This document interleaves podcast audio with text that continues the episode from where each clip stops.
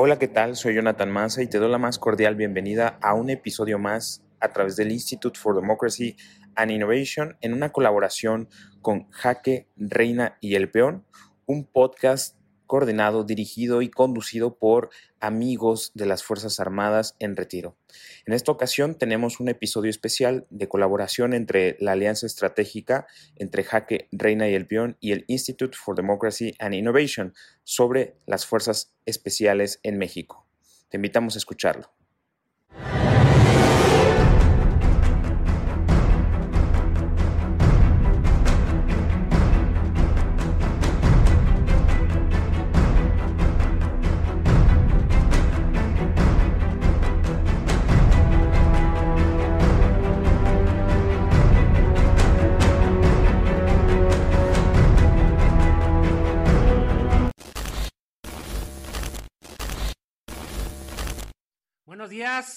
Buenas tardes, buenas noches. Qué gusto que estén nuevamente con nosotros en el canal de Jaque Reina y el Peón. Los seguimos invitando a que nos sigan estas diferentes plataformas, Spotify, YouTube, eh, Amazon eh, y las diferentes, la, la, las diferentes plataformas.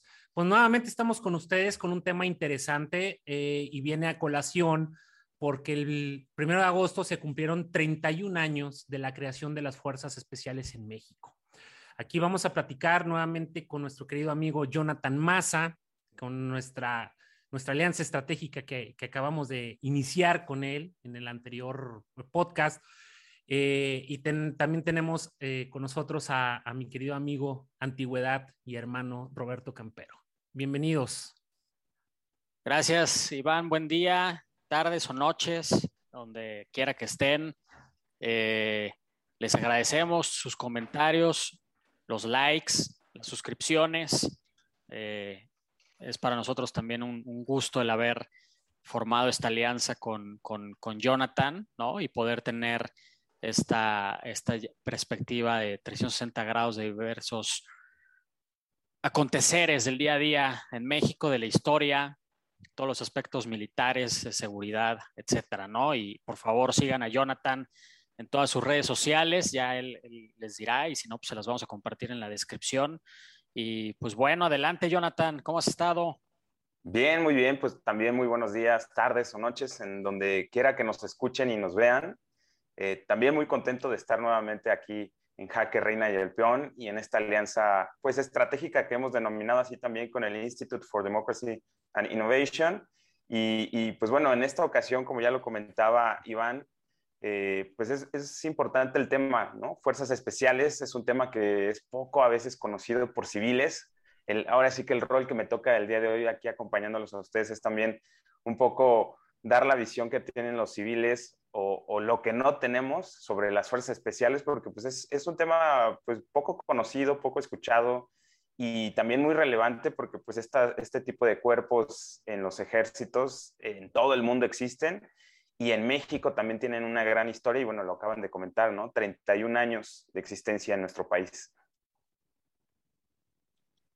Así es, así es, es una, ya es una larga historia que ha, que ha, que ha pasado con, con las fuerzas especiales en, México, tanto de la Armada como del, del, del, ej, del ejército, ¿no? Eso es, importante mostrarlo. Eh, las fuerzas especiales eh, comúnmente se les llama como el grupo de élite, digo, y a nivel mundial así se les reconoce, porque sí, ¿no? Son los son aquellos integrantes de las Fuerzas Armadas que, reúnen ciertas condiciones físicas, eh, intelectuales, eh, con un cierto, digamos, parámetros un poquito diferentes a, a, lo del, a, lo del, común denominador de los integrantes de las Fuerzas Armadas.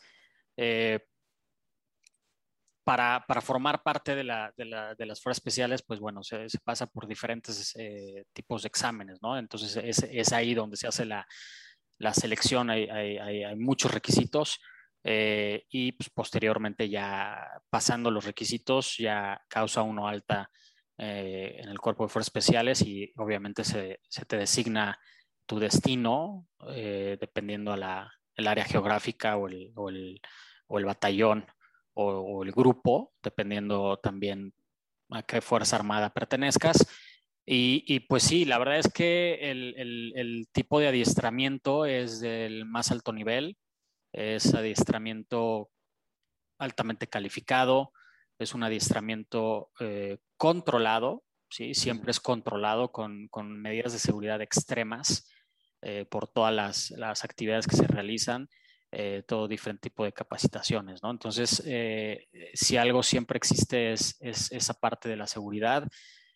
equipo de última generación, ¿no? ¿Por qué? Pues porque la misión que tienen las fuerzas especiales siempre es un poquito más más delicada, ya nos platicará Iván exactamente eh, de la misión, pero sí, son cuerpos, cuerpos de élite eh, que tienen misiones especiales giradas por, por el alto mando, que, bueno, obviamente eh, hay, misiones que a nivel mundial son conocidas, lo, hemos visto en, diferentes historias del ejército norteamericano con, con, sus fuerzas especiales eh, y, que son conocidas, otras, otras, otras no tantas por cuestión de secrecía o de, o de seguridad nacional, pero eh, el, soldado de fuerzas especiales eh, es una unidad que tiene la capacidad para actuar en cualquier tipo de medio ambiente o configuración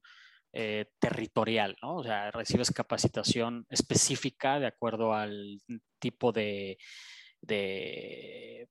ambiente geográfico, ¿sí? en, ambientes hostiles, desierto, selva, eh, urbano, eh, nocturno, eh, nieve o tundra, ¿no? Principalmente en, Estados Unidos, agua, ya sea en cuerpos de agua como, como mares o, lagunas, ríos, etcétera, ¿no? Entonces,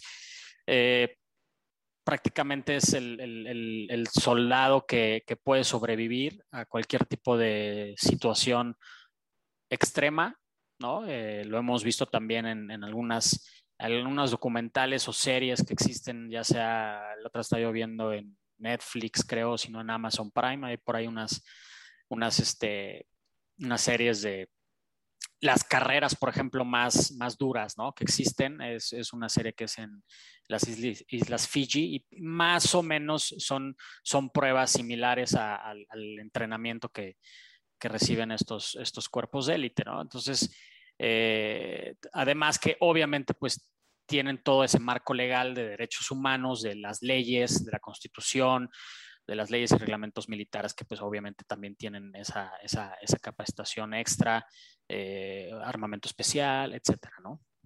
Claro. Aquí, aquí quisiera yo intervenir y, hacerles una pregunta, ¿no? Un poco en, este, en esta dinámica de, de como civil también representar un poco la voz de, de, civiles y es, yo creo que una de las dudas más comunes que tiene cualquier persona y sobre todo en México es tratar de conocer o de entender para qué existen las fuerzas especiales, ¿no? O sea, ¿qué, qué tipo de misiones llevan a cabo, eh, si, son, si son de élite, por ejemplo, no sé, nos imaginamos muchas veces los civiles que están trabajando, por ejemplo, en el combate al crimen organizado transnacional, que está en nuestro territorio también. En fin, ¿qué tipo de actividades y misiones tienen los cuerpos de fuerzas especiales en México? Pues eh, son prácticamente operaciones especiales. Digo, valga la redundancia, o, como le llaman a veces, encubiertas. Eh, tenemos un caso muy famoso, ¿no? De la, las fuerzas especiales eh, de la Armada han tenido la misión de, la captura de, organizaciones, de los dirigentes de las organizaciones criminales, ¿no? Y por ahí hay un, hay un, hay un video cuando hacen una, una, infiltración a un departamento y, primero llegan con un helicóptero, ¿no? Entonces, eh, ese es el tipo de, operaciones que hacen porque la, la característica de esta, esta operación o de la misión obliga a utilizarlas. Es decir, en la guerra convencional, y les digo ahorita, Iván va a abordar más ese tema, en la guerra de convencional, pues conocemos que está la infantería, la caballería, arma blindada, eh, zapadores, etcétera, y fuerza aérea.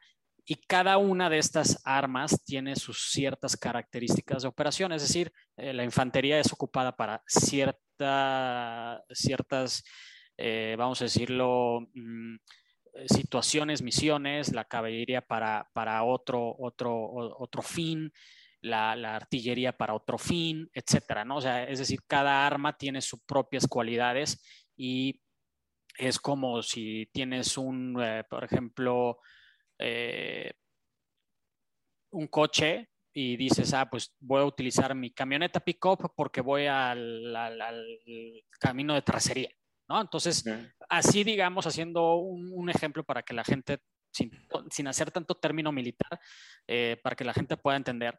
Entonces, las operaciones que hacen estos cuerpos de élite exigen que sean pequeñas células, ¿sí?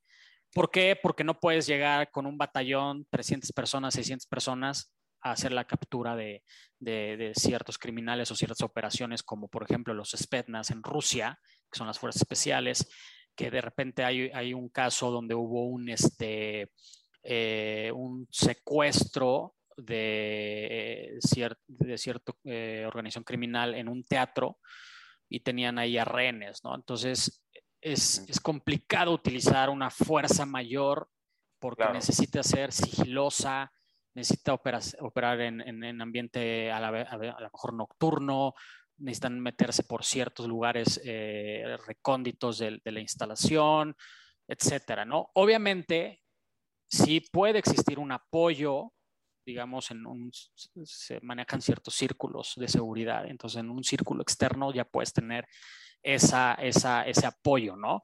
Eh, pero bueno, en, la película del Black Hawk Down este, vemos que operan de esa forma, ¿no? Porque la, la, la, nueva forma de, de operar eh, es, es, es, es, así, ¿no? La, guerrilla también, eh, digamos que a la Fuerza Armada le exige el, emplear hasta cierto punto fuerzas especiales, ¿no?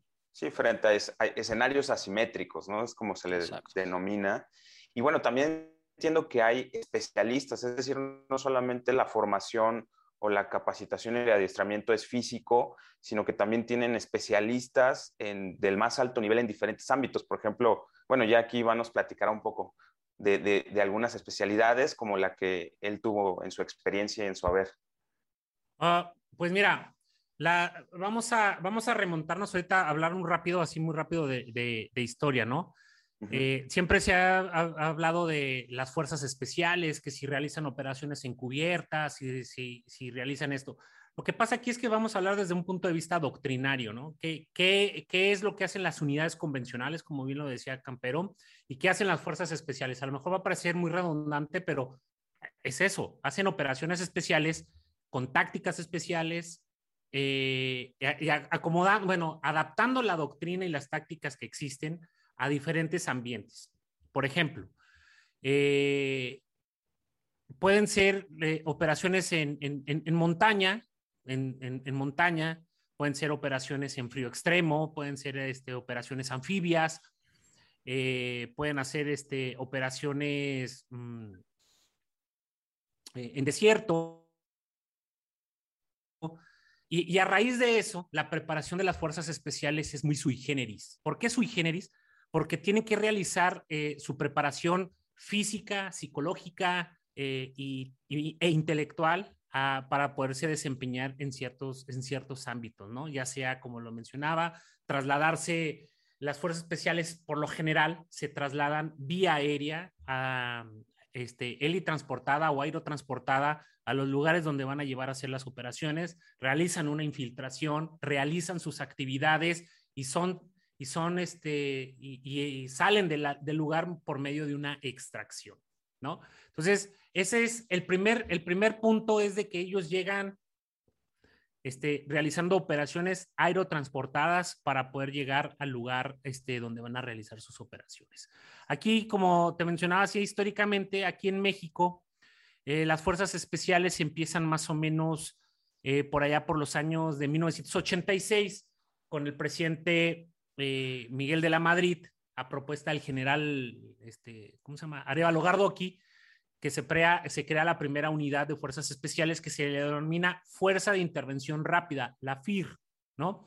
Y históricamente lo hacen eh, ya de manera oficial para prevenir posibles actos terroristas durante el Mundial de Fútbol del 86, ¿no? Entonces, uno de los, de los principales eh, proveedores de adiestramiento en técnicas de operaciones especiales, pues obviamente es los Estados Unidos, que tienen grandes, grandes este, partiaguas respecto a los adiestramientos, ¿no? Tenemos a los Boinas Verdes, tenemos los SEALs, tenemos los Marines, tenemos los eh, del Army, tenemos también ahí este, varios, varios este, cursos también que los preparan y realizan operaciones. Pueden hacer operaciones este, infiltrándose, como te decía, eh, pueden ser operaciones en mar, pueden ser operaciones en tierra, ¿no?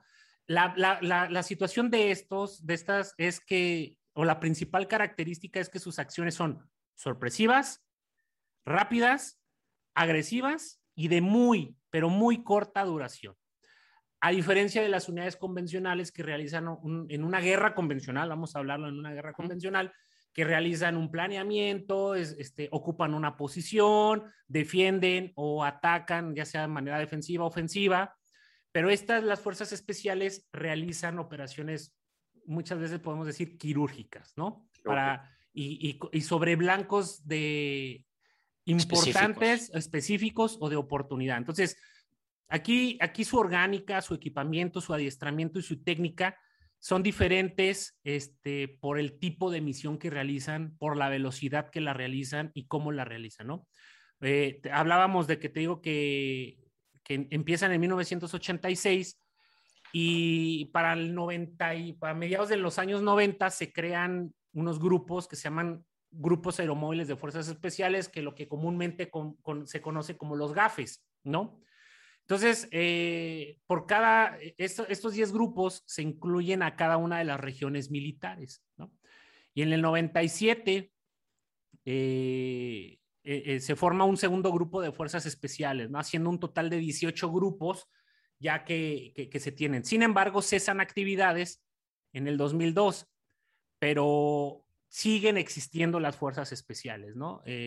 Cambian su denominación, entra también el cuerpo de, fuerzas especiales, que es el que controla actualmente a los seis batallones, si no me equivoco, que son seis batallones de fuerzas especiales, lo que existen ahorita, eh, eh, obviamente actualmente seis batallones, y hay diferentes centros de adiestramiento de fuerzas especiales. Estos centros de adiestramiento de fuerzas especiales eh, son cuatro, si no me equivoco, cuatro, son cuatro, son cuatro.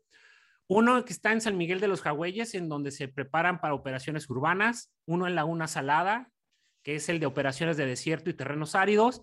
Está el de Extomoc, en Quintana Roo, en donde realizan operaciones de jungla, anfibias y buceo de combate.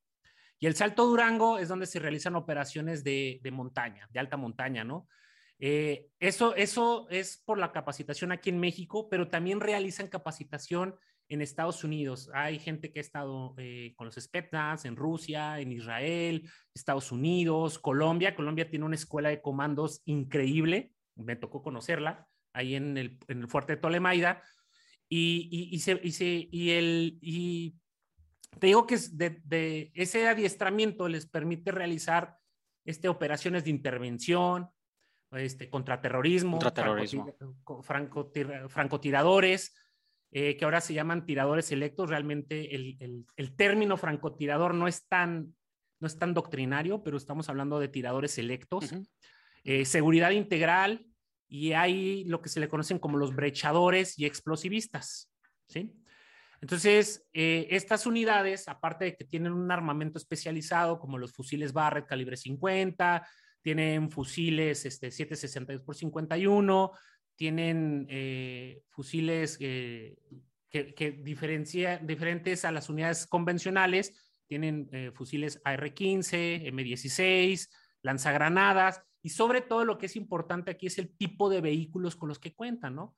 Que son los Black Hawk principalmente, o los, los Bell 212, los Bell 412, este, los Sikorsky, vehículos ligeros, tienen este, motores fuera de borda, tienen este, vehículos Sandcat. Entonces, si te das cuenta, la preparación, el equipamiento y la orgánica, que no podemos tocar este, los términos de orgánica ni dónde están los batallones, pero sí, sí podemos hablar que es, es, dista mucho de lo que es una unidad convencional a una unidad de fuerzas especiales, ¿no? Las, fuerzas, las unidades convencionales tienen su, su armamento orgánico, sus fusiles, este, algunas tienen morteros calibre este, 80, de 81 milímetros, de 60 milímetros, eh, etcétera, ¿no? Pero las fuerzas especiales tienen esa capacidad de que su equipamiento es ligero.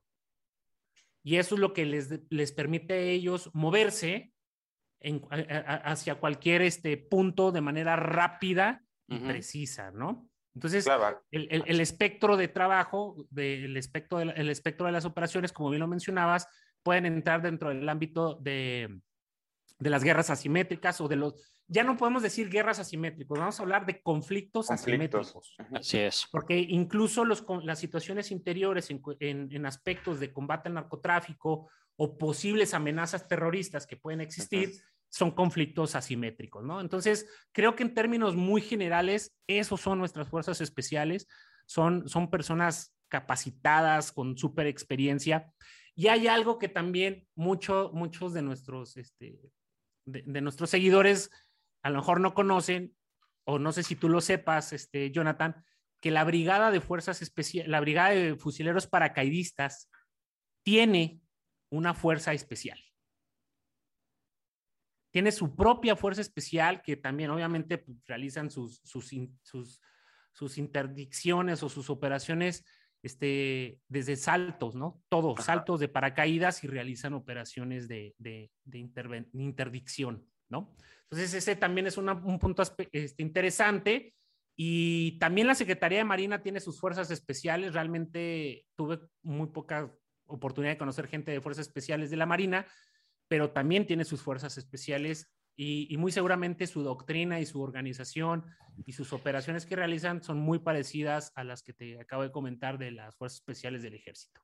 Sí, algo también importante y, regresando a la pregunta de, Jonathan, eh, las fuerzas especiales y a nivel mundial, eh, cada una de las unidades se, integra por eh, militares de las diferentes armas y servicios. Es decir, no existe un arma eh, como fuerzas especiales.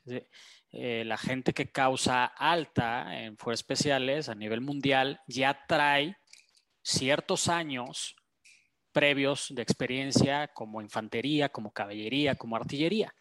Entonces, esta, la fuerza especial es el, es el, es el conjunto eh, de varias armas y servicios. Entonces, estás hablando con gente que ya no es un, digamos, un recluta, es gente que ya, ya, ya tiene su, su bagaje en, en, en, el ejército, ¿no? En las Fuerzas Armadas.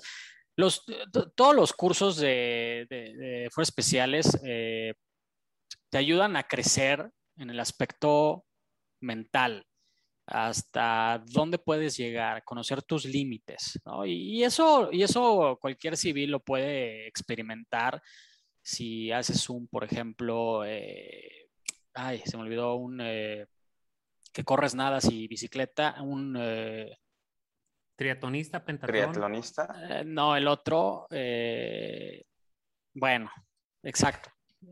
puede ser ese tipo de, de, pruebas donde te llevan al límite físico, pero llega un momento donde lo físico ya no importa, sino lo mental, ¿no? Que es cuando corres un maratón, es lo que le llaman el famoso muro.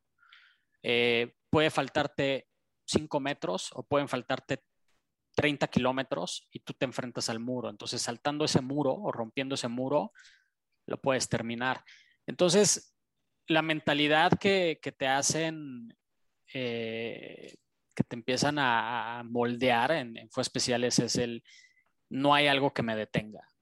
y la verdad es que eh, sí es real, ¿no? Y al, momento en que lo, traspasas al medio civil, como ahora Iván o, en su caso yo, eh, pues sí, la verdad es que no hay, o sea, no le ves un límite a las cosas en el aspecto intelectual o físico, porque ya estuviste antes en un sistema eh, complicado, adverso, ¿sí? En, supervivencia, te enseñan a, cómo sobrevivir, a identificar cuál es el norte, cuál es el sur en un árbol, ¿sí? O sea, ¿qué pasa si ya no tengo nada?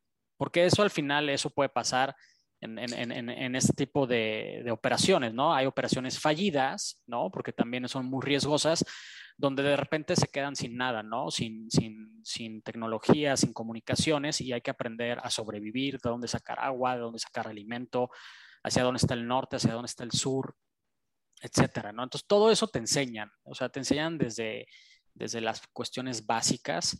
Eh, ustedes podrán ver en YouTube, hay muchos, muchos videos de los entrenamientos de las fuerzas especiales en, Estados Unidos, principalmente de los SEALs, todo su, todo su entrenamiento y hasta dónde, te, hasta dónde es el límite que te lleva, ¿no? Y obviamente los instructores ya son personas con muchos años de experiencia en fuerzas especiales que tienen operaciones en, dentro de su currículum y saben hasta dónde pueden eh, estirarte, ¿no? En la, parte, psicológica. Pero al final la parte psicológica es la más, es la más poderosa, ¿no? La, parte de inteligencia emocional es lo que, es lo que, se, lo que se, se maneja y te ayudan a, controlar.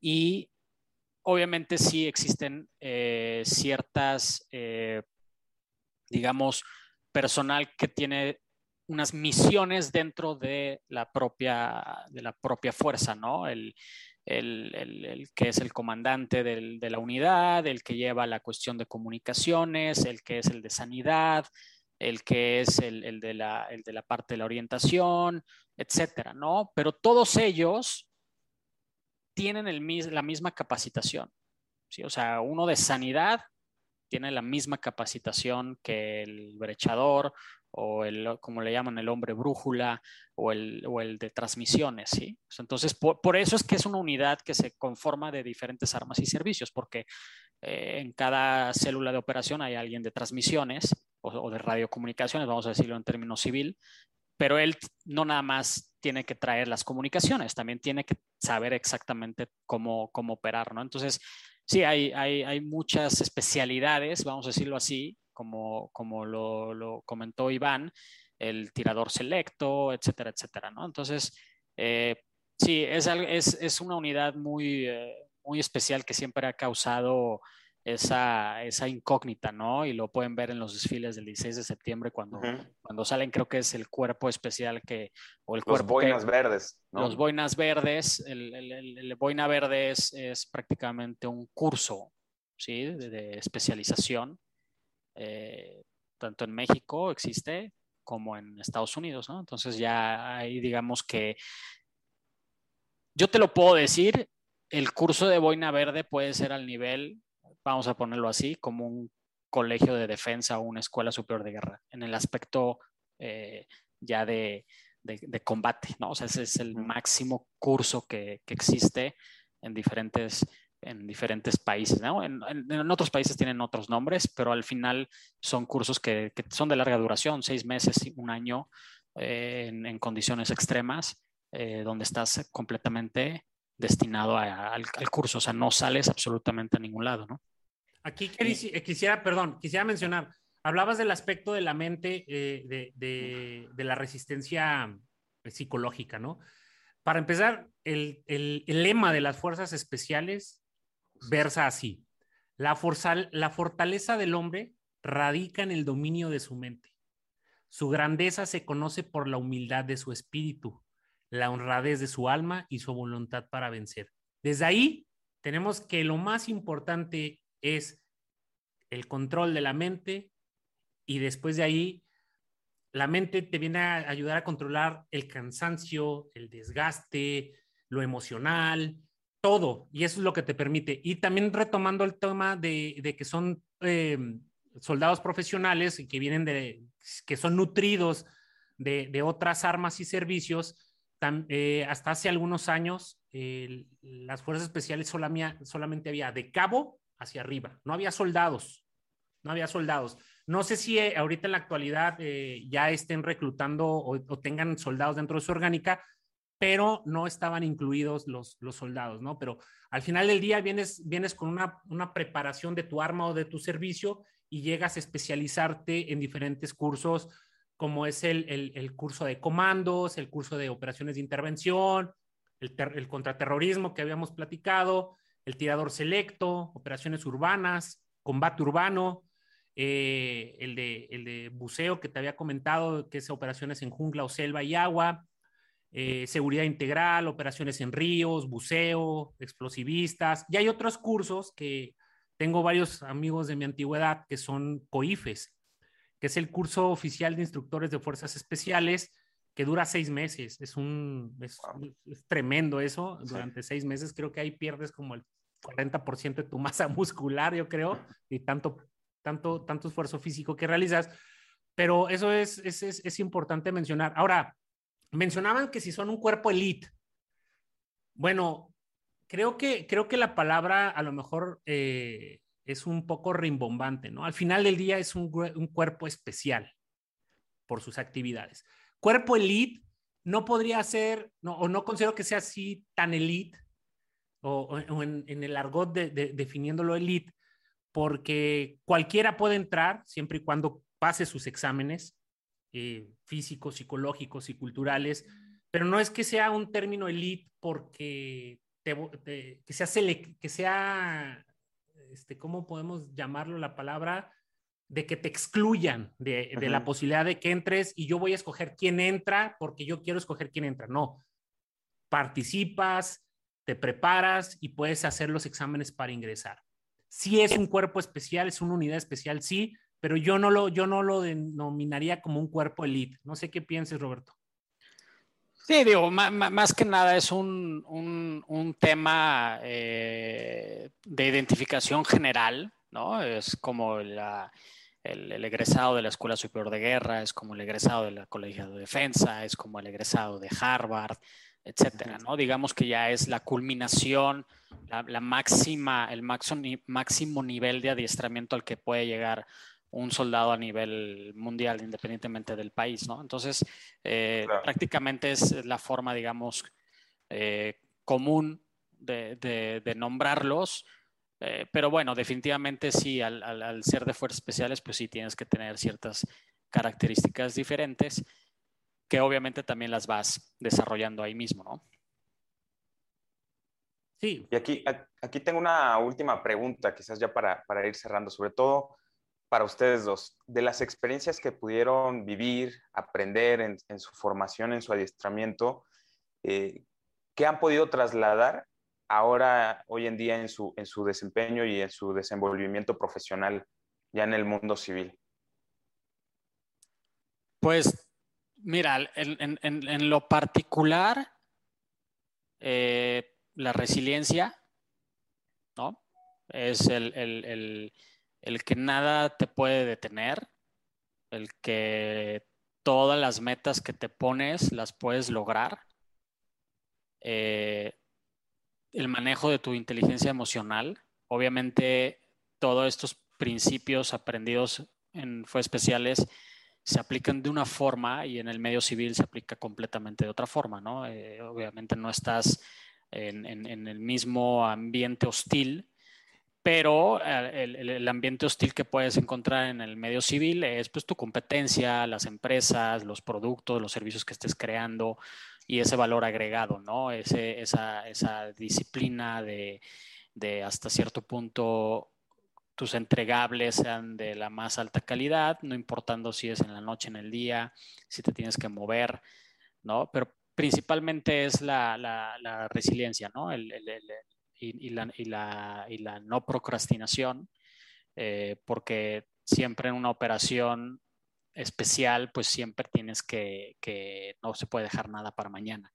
Entonces eh, hay que hacer una muy buena planeación y creo que eso es lo que, lo que yo en lo personal eh, he podido implementar de lo que, de lo que aprendí, ¿no?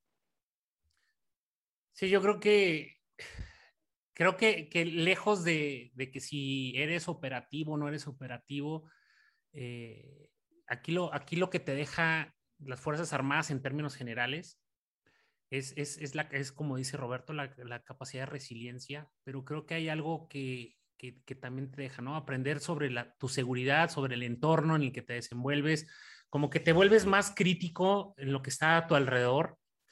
Eh, no, no, sin caer a, a, ser completamente desconfiado, Pero creo que aquí lo que me ha dejado más es, por ejemplo, el caso de Roberto, amistades, amistades que, que se pueden convertir en hermandades, eh, la capacidad de que sabes que, por ejemplo, en nuestro caso, que ya estamos fuera de las Fuerzas Armadas, que si tú agarras el teléfono y le llamas a alguien, ese alguien a lo mejor no te contesta en el momento, pero te va, te va, te va a ayudar, sabes que cuentas con ellos, la hermandad, la amistad, el espíritu y cuerpo, todo eso que de repente escuchamos de que es que el espíritu y cuerpo, la hermandad, los valores y todo eso, sí es cierto, sí, sí, te quedan en, en, en, en tu vida y eso es lo más importante. Creo que al final del día, el que si eres operativo, que si puedes manejar armas, que si puedes manejar explosivos, que si puedes, que si eres un Rambo, ¿no?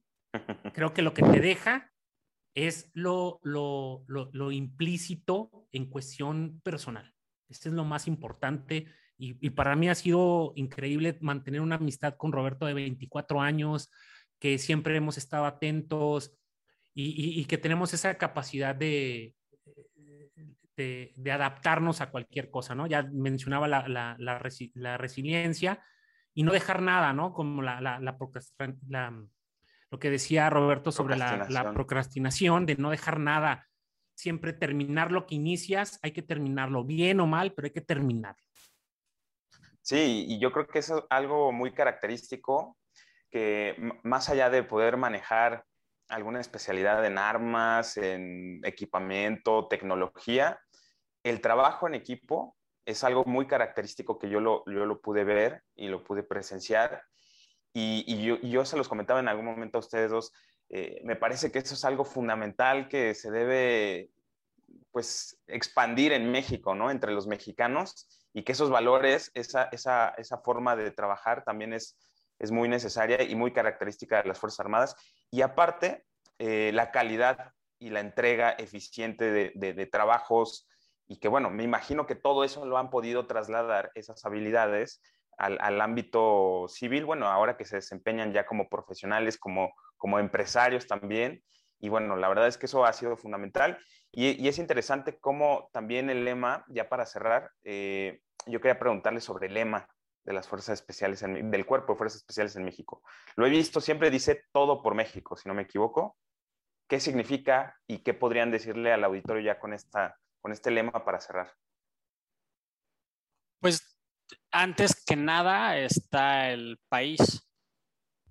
Y el país incluye a, tu familia, a los ciudadanos, el, velar por la, por la integridad, el, ser una persona con, los valores bien, bien, bien arraigados, ¿no? El, todo por México y como mexicanos y, sin, y sin, llegar a, la cuestión fantasiosa, es nuestra tierra, ¿no? O sea, es donde nacimos, es donde crecemos, es donde nos desarrollamos y es donde en algún momento iremos a morir, ¿no? Entonces, el, el, el todo por México es, pues, para eso estás, para, para, para, para ayudar a, a, todo tu país.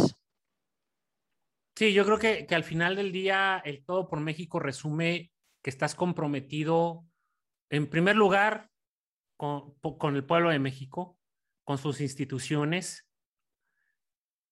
y ahí viene implícito tu familia, tus amigos, todo, ¿no? Porque en un momento dado que, que México que, o que algo genera un, un, colapso de las instituciones, pues te afecta en todos los aspectos, ¿no? Entonces, todo por México es todo por mi pueblo, todo por mis, por mis conacionales, todo por su territorio y defenderlo a capa y espada, ¿no? Desde la trinchera que te toque, ¿no? Como por ejemplo nosotros que estamos desde la trinchera afuera, pero yo no soporto en ningún momento que se, que, que se hable mal de nuestras instituciones, que se hable mal de, nuestro, de, nuestras, de nuestras Fuerzas Armadas. Eh, pase lo que pase, se tomen decisiones, que no se tomen decisiones, pero al final del día estamos hablando de una de las instituciones más importantes y con mayor credibilidad de, de, de nuestro país. Y eso es todo por México, dar todo, todo, incluso nuestra vida. Y, Muchas gracias. Y, y, eso se adapta a, cual, a, cualquiera, ¿eh? O sea, no, no nomás al militar, digo, el, el, el, el, cantar, el entonar nuestro himno nacional es, eso, ¿no? Es el, siempre debemos de buscar el bienestar de, nuestro país, porque al final somos, somos el, engranaje, ¿no? Cada uno de los ciudadanos somos el engranaje, eh, el motor eh, que va a ayudar a que nuestro país salga adelante. No es cuestión de una sola persona, ¿no? Eso es desde mi punto de vista, ¿no? Una sola persona no puede cambiar completamente todo, sino siempre debe de haber gente que, ayude a, esa persona. Obviamente conocemos diferentes líderes en toda la historia, pero estos líderes también han sido apoyados por, la gente, ¿no? Y, por eso se hacen esos grandes movimientos para, para el bien, ¿no? Muy bien, pues muchas gracias Roberto, Iván, por compartirnos un poco más de, de estas experiencias, esta información pues sobre todo para que la gente también, eh, eh, los que nos escuchan y los que nos ven, puedan conocer un poco más acerca de, lo que viven, eh, en este caso ustedes como militares retirados, y también que el público, los civiles, podamos conocer un poco más y adentrarnos un poco más al mundo militar, que, que si bien lo, lo, lo, apreciamos mucho los civiles, lo acaba de comentar Iván, es una de las instituciones, el ejército, la Fuerza Aérea, la Armada, son las instituciones quizás con mejor reputación, mayor niveles de confianza en nuestro país, pero también pocas veces conocemos todo lo que implica pues formarse en este caso, como platicábamos, como, como parte de los cuerpos de fuerzas especiales, el adiestramiento, la capacitación, los valores y, y, sobre todo también estas experiencias tan valiosas de poderlas llevar ya cuando se retiran a su vida cotidiana, porque cabe destacar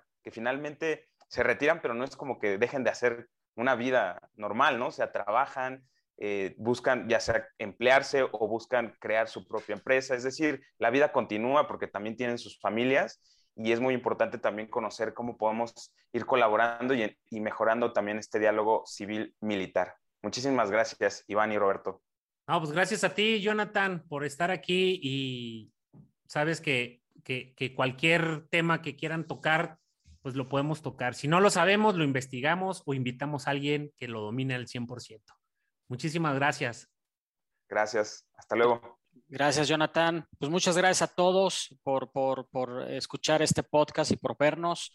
Eh, no se olviden de suscribirse, seguirnos en, todas las redes sociales, en todos los podcasts, tanto no, a, este Jaque Reina y el Peón, como a Jonathan y, todas las, las, redes que maneja él. Y Muy bien. Rompan. Rompan. Filas.